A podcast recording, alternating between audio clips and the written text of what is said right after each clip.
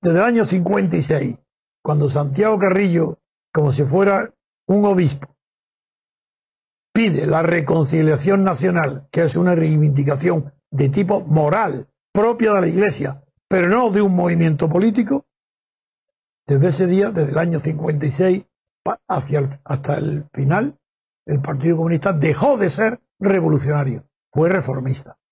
¿Y qué, como reformista qué hizo? Incorporarse a la, a la, reforma del régimen de Franco, incorporarse con Suárez de presidente, legalizarse y aportar toda su fuerza comunista, de, comunista no de ideas, de organización de partido comunista, lo pone al servicio de quién? Del rey Juan Carlos de Suárez, ¿para qué? Para reforzar, reformar, hacer más fuerte, más difícil de derribar el sistema franquista que designa a Juan Carlos Rey y a Suárez primer ministro. Ese ejemplo de Santiago Carrillo se repite hoy a partir del 15 de mayo con Pablo Iglesias.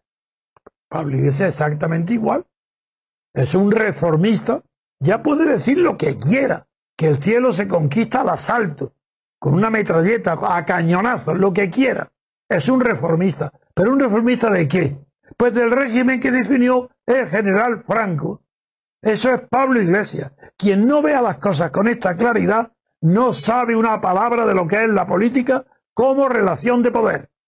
La confunde con otra cosa, con los puestos, con los partidos, con el Estado. No, no. O ser reformista o ser revolucionario. Y el MCRC se ha fundado para que sea revolucionario de la libertad política.